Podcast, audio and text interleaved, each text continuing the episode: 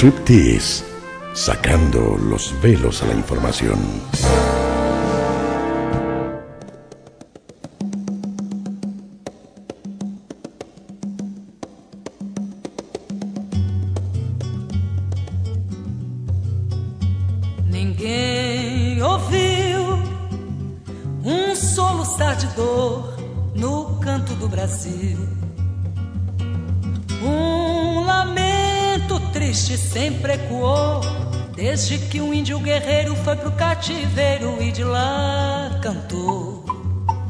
Señores, vamos a hablar de Brasil y vamos a hablar de Uruguay. ¿Por qué? Bueno, porque estamos al lado y muy preocupados a raíz de lo que está ocurriendo en Rivera.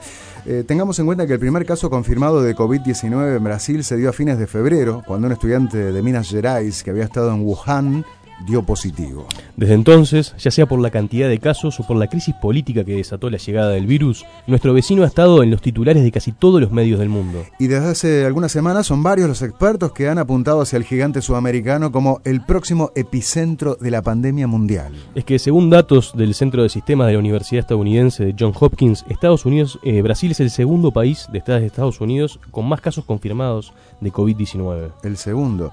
363.211 positivos, que se traducen en 1.732 casos por millón de habitantes. Una cifra por demás preocupante si la comparamos con los 211 o 267 casos por millón de habitantes que hoy tiene Uruguay y Argentina respectivamente.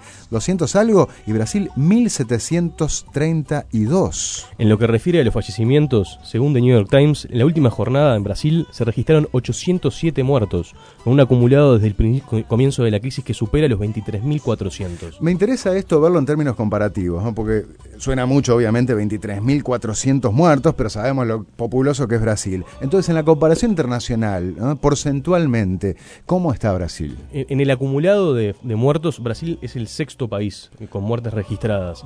Sí, es el segundo con muertes, con nuevas muertes, con muertes diarias que se están acumulando. Cuando se dice nuevas muertes, ¿de qué estamos hablando? Muertes diarias, las muertes que se registraron en la jornada anterior. y también es el segundo, el segundo en casos del nuevos. mundo, el segundo, del mundo, de Brasil. detrás de Estados Unidos y el segundo en casos nuevos también. El resultado es una crisis sanitaria que engrilleta la economía y sacude al gobierno de Jair Bolsonaro, enfrentándolo con algunos gobernadores y con miembros de su propio gabinete. Y el estar pegado a ellos hizo que en Uruguay sonaran las alarmas luego de un fin de semana en donde hubo un nuevo y preocupante foco de contagios y dos muertes confirmadas en Rivera. Por eso, el gobierno uruguayo anunció nuevas medidas sanitarias y de control para la ciudad fronteriza por parte de ambos países. Escuchen lo que dijo ayer el presidente Luis Lacalle Pou en conferencia de prensa en Rivera. Lo primero que hicimos en el día de hoy, o de las cuestiones más importantes, es hablar con el presidente Jair Bolsonaro. Tuvimos una conversación para poner en práctica un tratado existente de monitoreo, de acción binacional sanitaria vamos al mismo tiempo a suspender el inicio de clases previsto para el primero y para el 15 de junio. Estamos con, el, con la Intendencia Departamental de Rivera, con la cual hemos tenido una muy buena reunión y se ha mostrado muy colaborativa para tener inspecciones en los distintos comercios de cualquier índole de la ciudad de Rivera. Claramente decir ante alguna noticia que ha este, girado en los medios nacionales y departamentales que no va a haber clausura de establecimientos comerciales.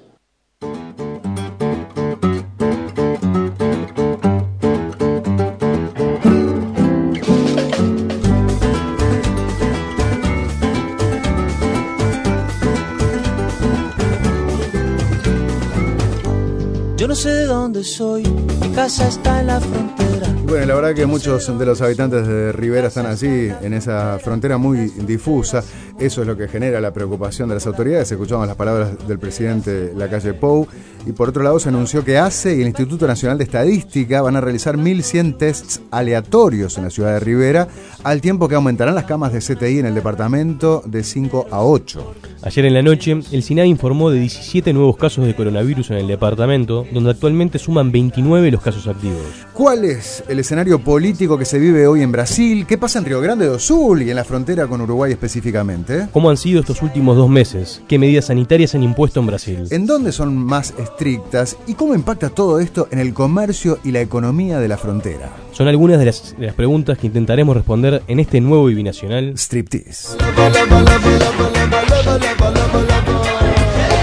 Me pediram pra atravessar, pra atravessar a fronteira. Mas atravessar era passar com caminhão, uma tonelada. En medio de esta crisis sanitaria y política que mantiene a la administración de Jair Bolsonaro atendiendo varios frentes a la vez, uno de los más relevantes sillones del gabinete brasileño, el del ministro de Salud, aún no tiene ocupante definitivo. El primero en renunciar fue el médico ortopedista Luis Enrique Mandetta, que el 16 de abril se alejó del cargo por diferencias con Bolsonaro respecto a la oportunidad de imponer una cuarentena obligatoria. Y a Mandetta le siguió Nelson Tate en el ministerio, un médico oncólogo que renunció el pasado 15 de mayo también por diferencias con Jair Bolsonaro respecto a las medidas sanitarias para enfrentar la pandemia. Desde entonces es Eduardo Pazuelo, un militar sin experiencia en el área, quien ocupa el cargo de ministro de Salud de forma interina. Un entuerto que pinta de cuerpo entero el crispado escenario político que se vive hoy en Brasil, el segundo país luego de Estados Unidos con más muertes diarias por coronavirus. Y esto sumado a la renuncia de Sergio Moro como ministro de Justicia y la denuncia de intromisión en la Policía Federal, que por su parte investiga a dos hijos de Bolsonaro. Bueno, en medio de todo esto, el domingo, en una masiva manifestación en el centro de Brasilia, en apoyo a su gestión, el presidente Bolsonaro se tomó un tiempo para ir al encuentro con sus militantes, eso sí, sin tapabocas. Após desembarcar na área da vice-presidência da República, Bolsonaro caminhou em direção aos apoiadores. mais uma manifestação espontânea do povo, da democracia, pela liberdade. Pessoas que realmente querendo que o Brasil vá para frente. Valeu, pessoal. Depois, acompanhado da equipe de segurança e de parlamentares, Bolsonaro retirou a máscara e caminhou por aproximadamente uma hora. Cumprimentou apoiadores, tirou fotos e pegou uma menina no colo. O mito chegou e o Brasil acordou. O sea que caminó entre la gente sin tapabocas y decía una menina que hizo, se la subió Una menina no colo, se subió una, una niña a los hombros. sobre los hombros. Bueno, eh, más allá del complejo momento que atraviesa la política brasileña, lo cierto es que las realidades han sido muy distintas y han variado mucho de estado a estado en Brasil. Es verdad, una de las imágenes más reproducidas en las últimas semanas han sido las filmaciones de fosas comunes que las autoridades sanitarias de la ciudad de Manaus debieron excavar para hacer frente al aumento de muertos por el coronavirus. Terrible. Según datos relevados por el portal del Financial Times, Manaus, capital del estado de Amazonas, comparada con años anteriores, ha tenido un aumento de 196% en su tasa de mortalidad. En otra de las regiones más golpeadas, como Sao Paulo, que acumula más de 3.000 muertos, las autoridades ven con preocupación el colapso del sistema sanitario, que está funcionando al 90% de su capacidad, según informó Bruno Covas, alcalde de la ciudad de San Pablo. Eh, esa temida hipótesis, ¿no? Eh, que tanto eh, evitamos aquí en Uruguay, ¿no? Y bueno, sin embargo, en San Pablo está allí, ¿eh? A punto de colapsar el sistema sanitario.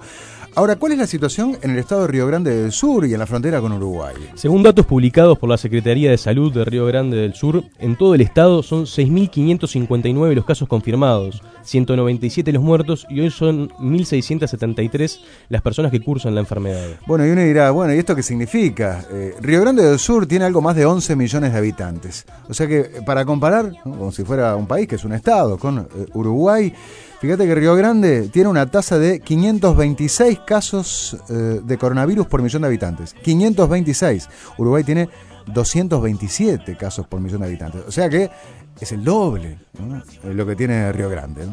Pero, pero ¿qué pasa en las ciudades fronterizas, no? Solo Cuaraí y Santana de Libramento registran casos, mientras que Yaguarón y Chuy aún se mantienen libres de COVID-19. Toquemos madera. Eh, Cuaraí tiene 15 casos y dos fallecimientos.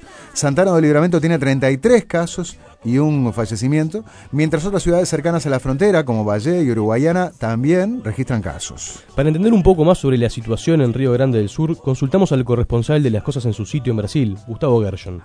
Bueno, tenemos, eh, gracias a Dios, la, la Suprema, el Supremo Tribunal Federal que le ha dado independencia a los gobernadores y también a los intendentes para que establezcan sus políticas en relación al coronavirus. Entonces, si bien el presidente de la República quiere desarrollar una política, eh, los gobernadores tienen la autonomía. Eh, quiero decirles eh, en relación al Río Grande del Sur, que hace frontera con, con Uruguay, que tenemos una situación rela- relativamente calma y esto obviamente que, que favorece a la región y quiero llevar tranquilidad.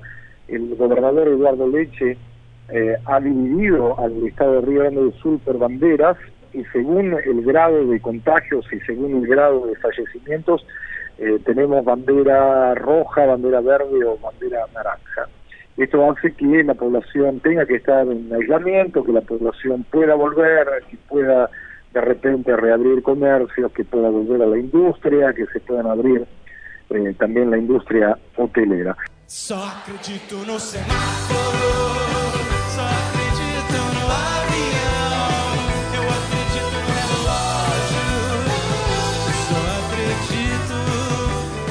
Escuchaban a Gustavo Gerso, nuestro corresponsal en Brasil, hablando de una cauta sensación en Río Grande do Sur. ¿no? En ese sentido, el gobernador de ese estado, Eduardo Leite, anunció ayer que próximamente se estarán instrumentando el retorno a las clases presenciales en el estado. Mm. Por lo visto, entonces, la situación al otro lado de la frontera, por el momento, parece estar bajo relativo control. Aunque, de todas formas, recordemos lo que Rafael Radi, uno de los expertos que asesora al gobierno uruguayo, decía ayer en Telenoche, por ejemplo. Nosotros veníamos siguiendo el panorama epidemiológico de Río Grande del Sur en tiempo real y se veía que, pese a que tiene una situación mucho mejor que otras zonas en Brasil, el número de casos fue en aumento y uno veía cómo se iban acercando hacia el sur. ¿Bien? Son dos lecturas diferentes del mismo problema, ¿no? Porque mientras las autoridades brasileñas se comparan con el resto de Brasil, la preocupación de las autoridades uruguayas es comparándolas con Uruguay, ¿no? Claro. Y por eso también esas dos lecturas diferentes, ¿no? Sí, eh, la buena lectura de los brasileños justamente se justifica si comparás, bueno, con otras zonas, decíamos Manaus, San Pablo, etcétera, ¿no? Es que en varios aspectos las medidas sanitarias impuestas en ese estado brasileño de Río Grande fueron más estrictas que las uruguayas. Escuchen, lo que nos explicó en ese sentido eh, Gustavo Gershon. La población eh, fue alertada, eh, podríamos decir, desde la segunda semana de, marzo eh, a un aislamiento total. Había libertad para salir solo a, a supermercados y farmacias, pero fuera de eso el resto permaneció cerrado. Recién la última semana los comercios volvieron a, funcionar y a trabajar y se han abierto los shopping centers. Eh, nos damos cuenta que las políticas del, gobernador Eduardo Leche son políticas ciertas, en muchos casos se vieron presionados para tanto gobernador como, como intendentes, en algunos lugares se vieron presionados para reabrir eh, las, las fuentes de trabajo, la industria, el comercio, pero nos damos cuenta que ese aislamiento mm, tuvo el efecto deseado por eso hoy no tenemos que lamentar tantas muertes.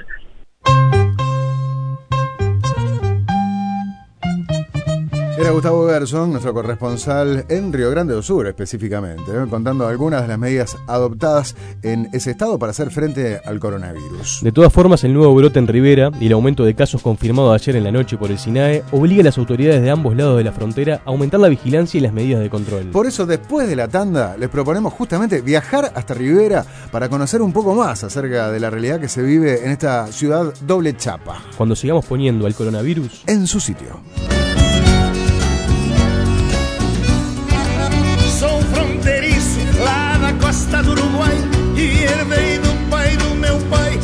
Esse ofício de gaiteiro. Nasci bufando, nem sei mesmo de que lado.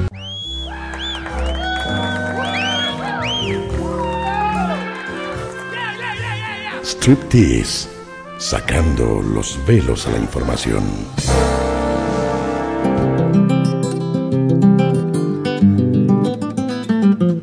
Yo nací en una frontera donde se juntan dos pueblos y se fala misturao con sotaque brasilero. Seguimos con este contagioso striptease, desnudando la situación del coronavirus en Brasil y en la región de frontera con Uruguay. Como sabemos, el nuevo foco de la pandemia en nuestro país se trasladó al noreste del país. Sí, señor, las alarmas sonaron este sábado cuando en 24 horas Rivera registró 8 casos nuevos y 2 fallecimientos. Y ayer en la noche las autoridades sanitarias confirmaron 17 nuevos casos, sumando un total de 29 casos activos en todo el departamento. Creada por ley en 1862 durante el tumultuoso gobierno de Bernardo Prudencio Berro, Villa de Ceballos, como se llamó hasta 1867, nació para delimitar los dominios del entonces Imperio del Brasil y la República Oriental del Uruguay. Ja, nació para delimitar los dominios de ambos. Bueno, hoy la actual ciudad de Rivera no podría distar más de, de los fines para los que fue creada. Como dice acá un oyente, solo la capital de Rivera tiene 9 kilómetros de frontera seca. Sí, una ciudad en la que cuesta darse cuenta de qué lado de la frontera uno se encuentra y en donde la cultura, así como el acento, han desarrollado características propias. Una situación producto de décadas de políticas que apuntaron hacia la integración y a facilitar el flujo de personas, productos e información de un lado al otro de la línea demarcatoria. Realidades y formas de vida que hoy, en el marco de la pandemia, parece aún más importante conocer y comprender. Es que Rivera y su hermana siamesa, Santana del Libramento, sumadas, componen una urbe cercana a los 200.000 habitantes, en la que comparten cerca de 8 kilómetros de zona urbana con 42 calles relacionadas. Y Héctor Augusto Lara conoce bien cada una de esas calles. Nacido del lado uruguayo, vive hace varias décadas en Santana del Libramento, donde se desempeña como arquitecto. Y consultado por las cosas en su sitio acerca de cómo se vivieron estos últimos dos meses en la frontera, Héctor asegura que los controles llevados adelante por la prefeitura de Santana del Libramento fueron mucho más estrictos que los aplicados del lado uruguayo. A mí que me toca vivir a cinco cuadras en, en Santana del Libramento, separado de, de Uruguay, y trabajo en Uruguay, te digo que, que en Santana del Libramento fue más rígido el control eh, que en Rivera.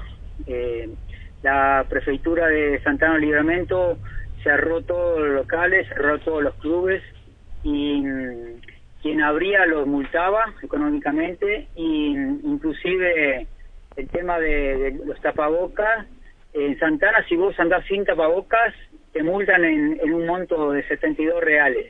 Nos, yo vivo el lado de Santanas sé que al salir a la vereda tengo que salir con tapabocas. Cuando cruzo me vengo caminando para mi escritorio acá en, en Rivera eh, y llego a la línea, ya ahí ya me puedo sacar para respirar un poco, ¿viste? Porque ya no es más obligatorio.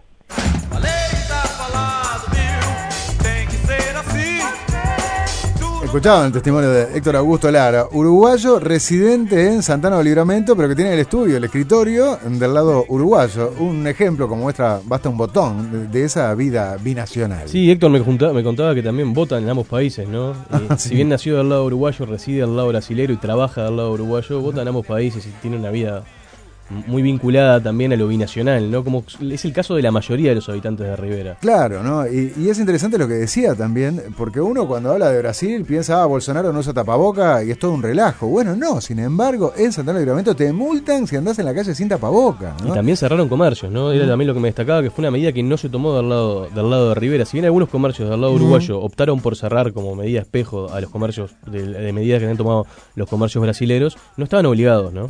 Por casos como el de Héctor y el de tantos otros, hoy las autoridades a ambos lados de la frontera están apostando a medidas que interrumpan lo menos posible la vida binacional de la ciudad. De todas formas, las estrictas medidas impuestas por las autoridades de Santana del Libramento impactaron seriamente en la economía del departamento uruguayo, en donde muchos de los principales comercios que venden exclusivamente al público brasilero debieron cerrar sus puertas. Es que el intercambio de un lado al otro de la frontera eh, no se limita solo a lo cultural y justamente un aspecto que genera mucha preocupación es la situación del comercio y particularmente de los free shops en la ciudad de Rivera. Por eso ayer, en conferencia de prensa, el presidente de la calle Pou ratificó la decisión del gobierno de no implementar el cierre de comercios, una medida que fue recibida con alivio por un sector que ya venía duramente golpeado, incluso antes de la llegada del coronavirus. Ahora, de todas formas, el tipo de cambio a los brasileños no los favorece. No, para nada. Para venir acá. No, para nada. Y lo que me decían efectivamente es que desde marzo el comercio, desde- en realidad de principios de año, ahora vamos a, vamos a hablar más de números, el comercio estaba completamente detenido en Rivera y después de que se empezaron a implementar las medidas de, de restricción de, movi- de movimiento y cierre de comercios en Santana del Libramento, se fue a cero casi, ¿no? Bueno, sobre este punto, la actual intendente de Rivera, Alma Gallup, entrevistada por el diario El Observador, expresó preocupación por la cantidad de ciudadanos brasileños que cotidianamente cruzan al lado uruguayo para hacer compras más baratas y luego revender a su retorno. Está hablando de compras en los free shops, ¿no? Sí, Porque sí, más sí. barato tiene que estar hablando de eso. Los ¿no? famosos sacoleiros. En ese sentido, Gallup eh, aseguró que el fin de semana pasado accedieron al país 800 vehículos de ciudades aledañas al Libramento que Mirá. vinieron exclusivamente a hacer compras. Bueno, nosotros consultamos a la presidenta de la Asociación de Comercio de Free de Rivera, Marialina Varela, quien eh, aseguró algo distinto, ¿no? Y podría decir que va en sentido contrario, que la gran mayoría de los fish shops hoy se encuentran cerrados y que incluso antes de la pandemia, en el periodo de enero-marzo, ya registraban una caída cercana al 70% comparada con el mismo periodo del año pasado. Eh, bueno, el comercio de free shop en Rivera, a partir de la decisión de Brasil de cerrar la frontera, entre el 18 y el 20 de marzo, el 90% de los comercios cerramos nuestras, nuestras puertas, eh, los más grandes aún permanecen cerrados. Y los pequeños y medianos, a partir del 2 de mayo, empezamos a abrir en horarios y días restringidos, eh, cumpliendo con los protocolos sanitarios eh, que, bueno, a través de la Cámara de Turismo y la Cámara de Comercio fueron este, presentados al Ministerio de Salud Pública. Nos afecta, como tú sabes, el free no le puede vender a uruguayos, entonces si el cliente turista no puede venir, eh, estábamos muy acotados porque además en el primer momento eh, Santana había cerrado prácticamente todo, entonces tú no tenías gente en la calle, ¿verdad? Entonces no había forma que el, que el público llegara a los comercios. Y como teníamos la exhortación de nuestro gobierno de mantenernos cerrados, este, cerramos las puertas.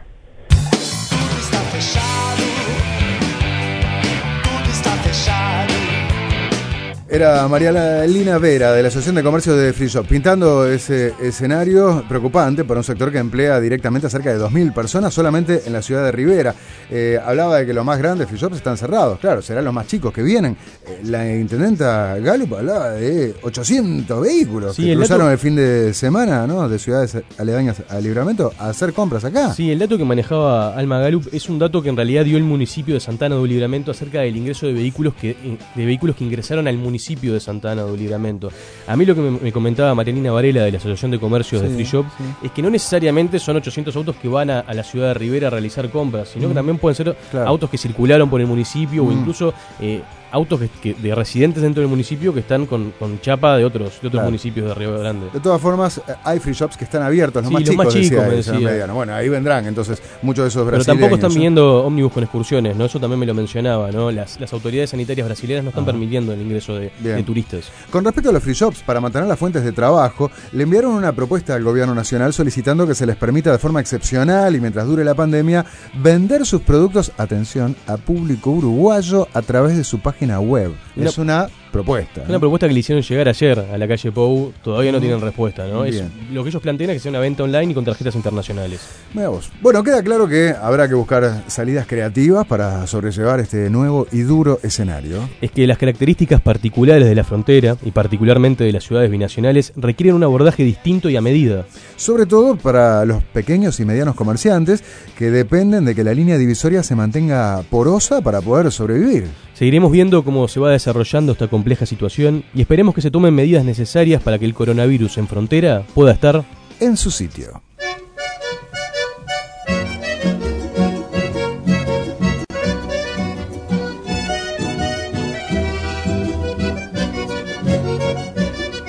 Vou desabafar cantando cada vez que vou